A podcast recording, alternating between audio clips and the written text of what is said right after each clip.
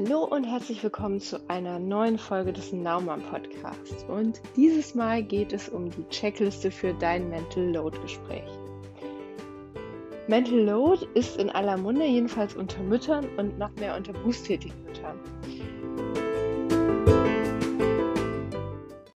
Was heißt es eigentlich Mental Load? Das ist die Summe dieser kleinen Dinge, die irgendwie erledigt werden müssen, die aber nicht so weit ins Gewicht fallen, dass man sie als Einzelnes sieht, die als Ganzes aber dein Leben durchaus stressig machen können. Und jetzt ist so ein bisschen die Frage, ist es wirklich ein Frauenthema oder ist es mittlerweile eigentlich ein gesellschaftliches Thema? Darum wollen wir uns heute so ein Stück weit kümmern. Aber der Fokus liegt wie immer bei mir noch stärker darauf, was kannst du jetzt für dich tun, wenn du das Gefühl hast, dass diese tausend Aufgaben, die du hast, dich einfach erdrücken und sich wie eine mentale Belastung anfühlen. Genauso in aller Munde ist mobiles Arbeiten. Und das bedeutet aktuell zumeist und wegen, das wegen der immer noch andauernden Corona-Situation Homeoffice. Und so wird unsere Welt ein bisschen kleiner und der Mental Load aus meiner Sicht um vieles größer. Gefühlt bin ich in meinem ganzen Leben nicht so oft gefragt worden, was es zu essen gibt, wie in den vergangenen 15 Monaten. Geht dir das auch so? Ich kann diese Frage echt nicht mehr hören. Mehr Homeoffice bedeutet bei uns zum Beispiel auch noch mehr Chaos zu Hause und noch mehr Abstimmungsbedarf, weil wenn dann zum Beispiel auch noch der Kindergarten zu ist, wegen Konzeptionstag, Corona äh, oder weil oder der Kindergarten für unser Kind zu ist, weil unsere Tochter Schnupfen hat. Weil Krankheitssymptome bedeuten bei uns 48 Stunden kein Kindergarten, beziehungsweise erst nach 48 Stunden Symptomfreiheit wieder Kindergarten. Und das sehe ich auch ein. Zum Wohle aller müssen wir da vorsichtig sein, aber dadurch entsteht natürlich neuer Aufwand, alles so zu organisieren, dass es auch wirklich klappt. Und hinzu kommen dann noch die 100.000 Dinge, die einfach so grundsätzlich zu, erledigt, äh, zu erledigen sind oder aber im Blick gehalten werden müssen. Da passiert es dann auch schon mal, dass die alltäglichen Herausforderungen ausreichen, dass ein Streit entsteht. Und Floskeln wie, wieso hast du nicht? oder nie kümmerst du dich um XYZ dann auffallen. Und damit das nicht passiert, ist es wichtig, das Thema Mental Load proaktiv anzugehen und selbst zu gestalten. Und der erste Schritt in diese Richtung ist es, immer ein Gespräch zu führen und die eigene Belastung sichtbar zu machen, aber auch dabei zuzuhören, was der oder die andere dazu zu sagen hat. Wie das ablaufen kann, also dieses Gespräch, das teile ich hier gern mit dir. Und ähm, da kommt mir meine Erfahrung als Kommunikationstrainerin äh, zugute und die kommen dann hier auch mal zur direkten Anwendung. Wenn du also sagst, okay, ich muss da jetzt mal drüber reden, dann äh, solltest du erstmal dich darauf vorbereiten. Das erste ist also die Vorbereitung. Und dabei geht es darum, mach dir selbst klar, was dein Ziel ist. Und je konkreter dein Ziel ist, umso besser. Ähm, ich will, dass du mehr im Haushalt machst. Ist ein gutes Ziel, äh, ist aber nicht konkret genug. Mach dir also vorher Gedanken, was dein Ziel in dem Gespräch ist und überlege dann auch vorab, wie du es formulieren möchtest. Und dabei sind sogenannte Ich-Botschaften gefragt. Das heißt, formuliere von dir aus und ohne Vorwurf deinem Partner gegenüber. Nicht, du musst mir mehr helfen, äh, das wirkt wie ein Angriff und wird keine Hilfsbereitschaft hervorrufen. Zu sagen, aber zu sagen, ich wünsche mir mehr Unterstützung im Haushalt und wünsche mir deshalb, äh, dass du pro Woche x mal y übernehmen könntest. Das ist von dir aus formuliert und bietet deinem Partner viel mehr Möglichkeiten, positiv zu reagieren. Du verlangst nichts, du wünschst dir etwas. Und das nächste, das ist mindestens genauso wichtig wie die inhaltliche Vorbereitung, ist die organisationale, logistische Vorbereitung, nämlich den Gesprächszeitpunkt bewusst zu bestimmen. Starte das Gespräch nicht aus einer Situation der Überforderung heraus, sondern bewusst in einer ruhigen Situation und wenn du mit deinem Partner oder deiner Partnerin allein bist. Da ist äh, immer noch mal ganz wichtig, also Freunde oder Verwandtschaft als Zuhörer sollten da nicht dabei sein. Das wirkt immer, führt immer zu Rechtfertigungsschleifen, aber auch die eigenen Kinder, weil die sich dann vielleicht auch irgendwie zwischen den Stühlen fühlen oder man ja einfach nicht, die nicht mit reinziehen sollte. Das zweite ist die Durchformulierung, äh, Durchführung.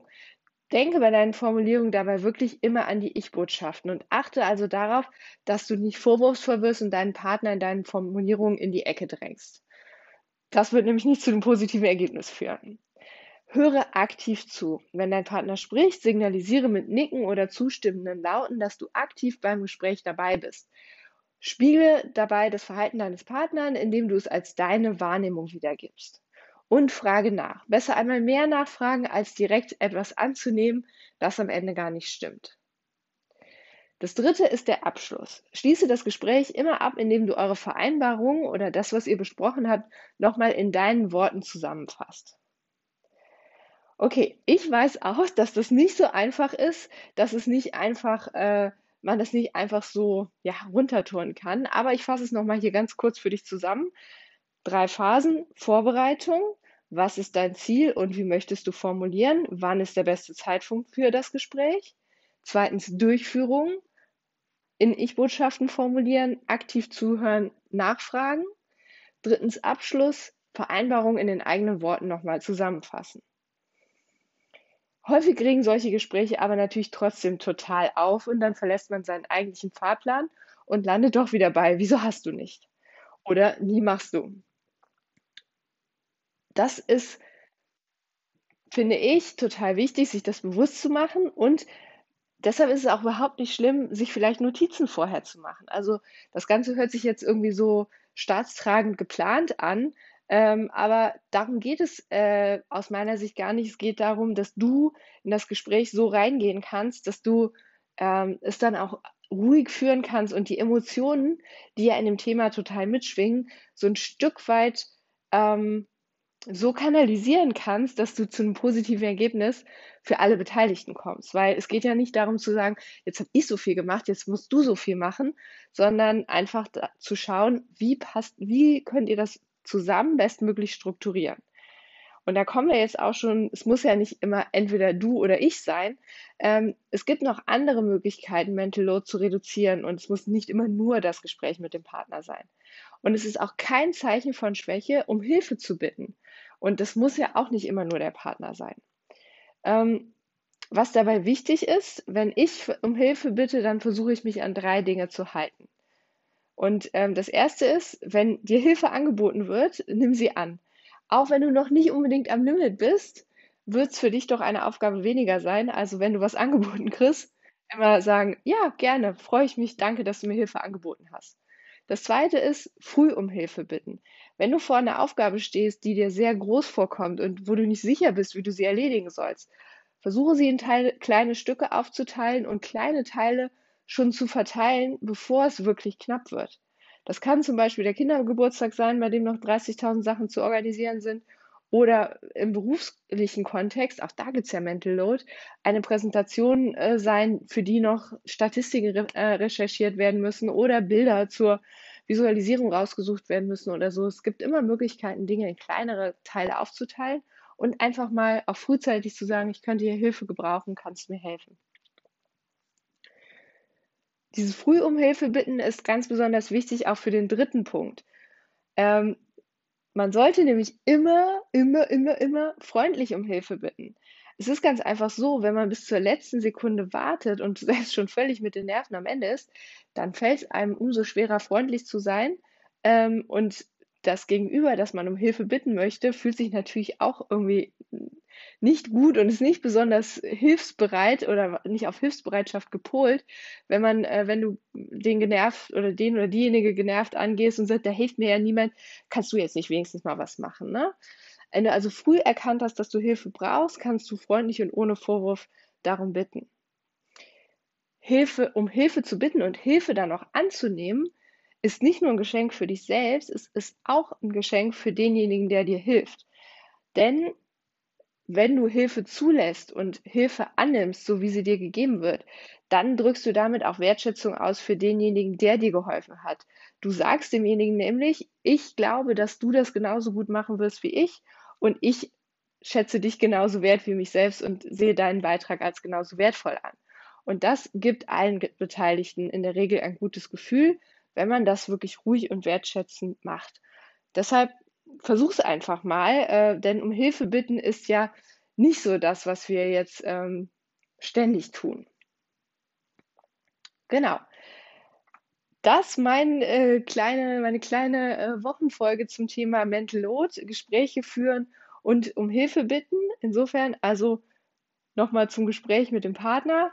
Vorbereiten, vor Formulierungen achten und am Ende nochmal das ganze Thema zusammenfassen. Ähm, beim Thema um Hilfe bitten, wirklich proaktiv unterwegs sein, Hilfe annehmen, wenn sie angeboten wird, früh um Hilfe bitten und immer, immer, immer freundlich um Hilfe bitten. Das sind so die Dinge, die ähm, in meinem Alltag dazu führen, dass immer, wenn ich das Gefühl habe, es wird wieder zu viel, und ja, auch das passiert mir regelmäßig, dass ich das Gefühl habe, oh Gott, wo kommen denn jetzt diese ganzen Aufgaben her und wie sollen die bitte erledigt werden? Die Dinge, die ich mir versuche ins Gedächtnis zu rufen, wenn ich zum Beispiel jemanden um Hilfe bitte, was mir persönlich definitiv nicht leicht fällt. Und ich versuche auch immer daran zu denken, wenn jemand mir Hilfe anbietet, unterdrücke ich immer dieses spontane, nee, lass mal, geht schon, sondern versuche dann wirklich zu sagen, okay, du kannst mir bestimmt wirklich helfen, ich überlege mal gerade wobei und das dann so weiterzugeben. Genau. Ähm, diese Folge kommt ein bisschen später als üblich, nämlich dienstags, anstatt wie sonst äh, irgendwie am Wochenende raus, weil ich es vor lauter Aufgaben und Nachurlaubsstimmung einfach nicht geschafft habe, diese Folge früher aufzunehmen. Insofern eine etwas spätere Veröffentlichung. Deshalb aber zusammen mit einer ganz wichtigen Info, nämlich heute ist der 24.8., morgen am 25.8. und am 26.8. ist das Rock and Race Festival, das von Mama Meeting organisiert wird. Und es gibt ein ganz tolles Line-up mit super Speakerinnen. Kannst du ganz viel auch über das Thema Mental Load zum Beispiel erfahren. Und ähm, ich bin auch dabei ähm, auf der Day Stage. Also das kannst du äh, abrufen, wann immer du möchtest, äh, während der äh, Laufzeit des Festivals ähm, mit dem Thema Leading Like a Mom, also führen wie eine Mutter ähm, und was das bedeutet und weshalb Mütter vielleicht sogar die besseren Führungskräfte sind, das erfährst du, wenn du dich beim Rock and Race Festival anmeldest. Dazu kannst du ähm, einfach Rock and Race Festival Mama Meeting googeln ähm, und bei, über Eventbrite kannst du dich kostenlos zu dem Event anmelden und ich würde mich sehr freuen, wenn du dabei bist. In diesem Sinne, wenn es dir gefallen hat, lass ein paar Sterne da. Be happy, be now. Sei eine Now Mom. Ciao.